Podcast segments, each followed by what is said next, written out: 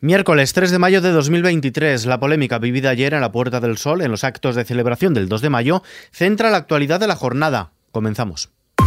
ISFM Noticias con Ismael Arranz. ¿Qué tal? Génova trata de cerrar la polémica sobre el 2 de mayo. El portavoz de campaña del Partido Popular, Borja Semper, ha eludido pronunciarse sobre la polémica vivida durante este 2 de mayo en la Puerta del Sol, un fuego que a su juicio debería pagarse en lugar de ser extendido y el que ha evitado contribuir con más leña o con más gasolina.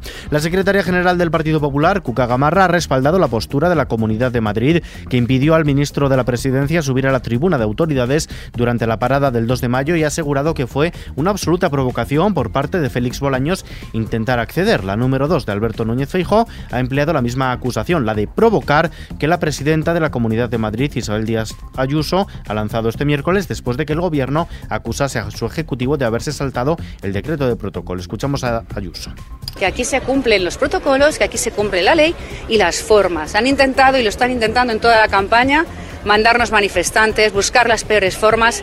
El señor Bolaños, muy bien, habrá sido parte protagonista del día, pero es el día de todos los madrileños e, insisto, de los premiados y, del, y el Día del Pueblo de Madrid para el que hemos estado trabajando muchos meses y no nos merecemos esto. La portavoz del Gobierno, Isabel Rodríguez, considera el veto al ministro de la Presidencia, Félix Bolaños, en ese desfile del 2 de mayo en la sede de la Comunidad de Madrid, un paso más en la campaña de deslegitimación del Ejecutivo de Pedro Sánchez emprendida por el Partido Popular y que empezó, dice, con Casado, que sigue con Feijóo y con Ayuso, siempre en medio ciertamente suelen eh, acudir el responsable de la cartera de política territorial, pero que en cualquier caso siempre es el Gobierno quien decide eh, qué miembro del Gobierno, qué ministro o qué ministra le representa en un acto de estas características y tengo que compartir con ustedes y con la opinión pública que efectivamente en este caso eh, se le comunicó a la Comunidad de Madrid oficialmente y con tiempo quién iba a asistir en nombre del, del Gobierno. Genova da a conocer la agenda de campaña. El líder del Partido Popular, Alberto Núñez Feijóo, recorrerá todas las autonomías, Ceuta y Melilla,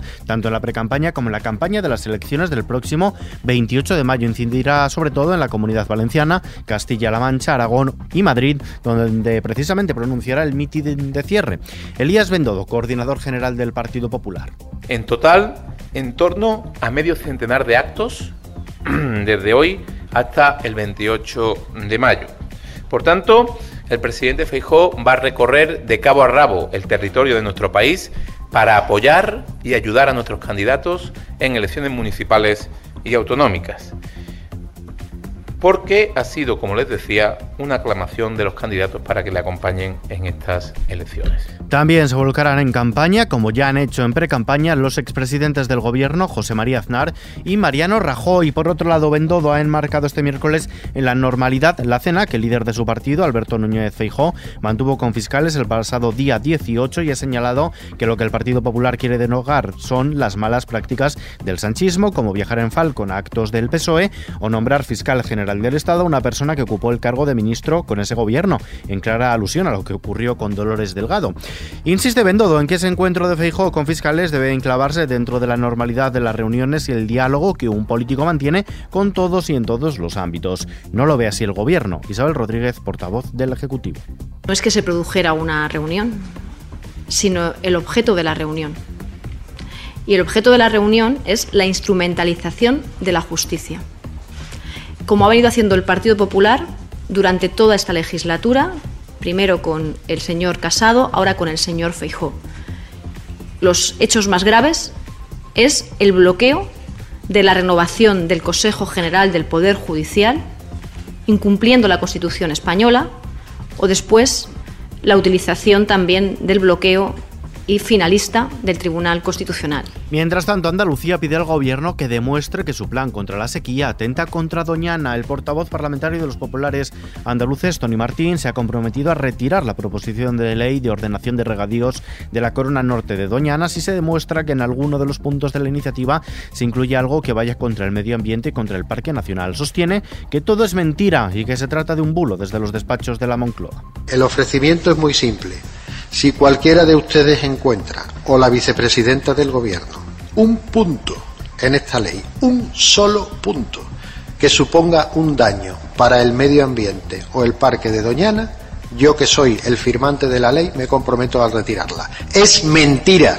no existe ningún punto que afecte en lo más mínimo en negativo ni al medio ambiente ni al parque de Doñana. Todo ello en un momento en que la reserva hídrica se ha mantenido a la baja en la última semana y en la actualidad se sitúa en el 49,6%, lo que implica que los pantanos españoles guardan menos de la mitad del agua que son capaces de almacenar, algo que no sucedía desde mediados del pasado mes de enero.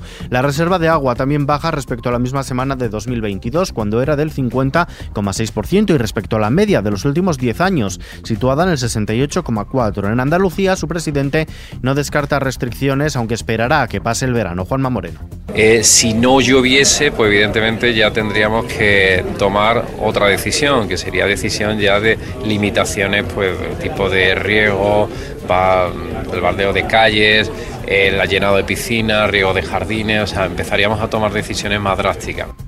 En este sentido, el presidente nacional de Asaja, Pedro Barato, ha avanzado que la semana que viene llevará a la Junta Directiva Nacional de la Organización Agraria la posibilidad de realizar movilizaciones para exigir medidas que palíen los efectos de la sequía en todo el país, aunque confía en que a lo largo de los próximos días se concrete ya algo por parte del gobierno central.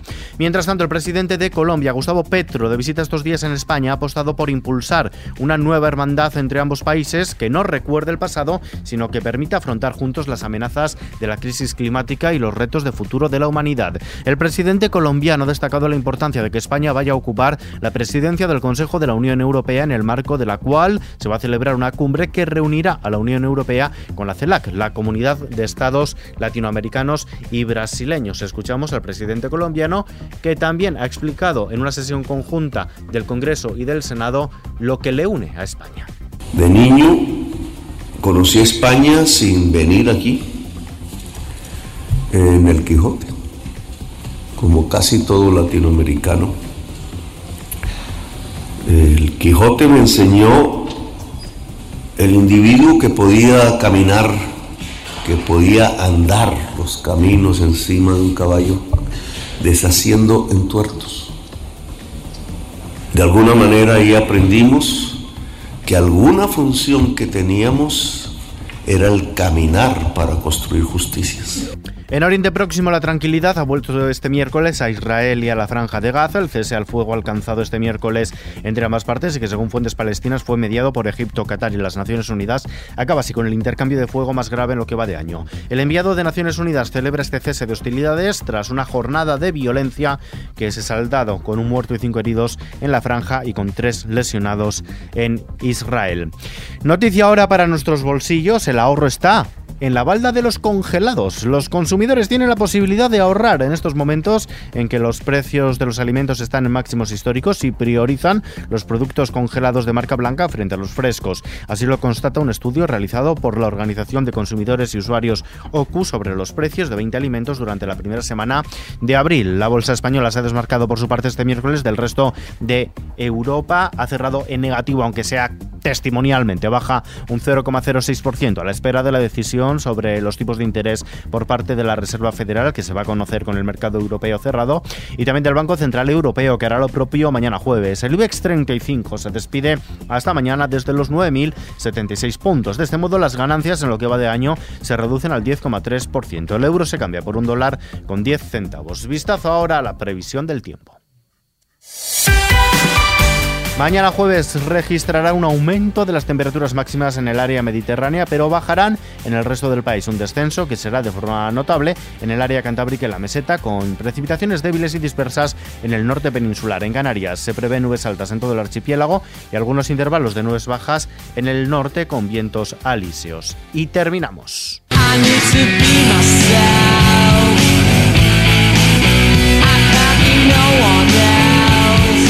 Ha salido a la venta Supersonic, el libro donde los hermanos Gallagher nos cuentan por primera vez y en sus propias voces la historia de los comienzos de Oasis en bares de mala muerte hasta convertirse en superestrellas del rock. Ellos mismos nos hablan de los momentos cruciales de su espectacular trayectoria desde el día en que Noel Gallagher se unió a la banda con su hermano Liam, pasando por sus primeros cinco años cruciales hasta culminar en sus conciertos históricos en Newborn Park en 1996, la cumbre de su éxito. Con más de 30 horas de entrevistas exclusivas con Liam, Noel y los personajes más cercanos al grupo. Este libro, Supersonic, documenta con una profundidad sin precedentes y con su distintiva franqueza y sentido del humor, y sin descorrerse en absoluto de su tormentosa relación, la historia detrás de una de las bandas más grandes del mundo contada con sus propias palabras y profusamente ilustrada con fotografías y recuerdos exclusivos.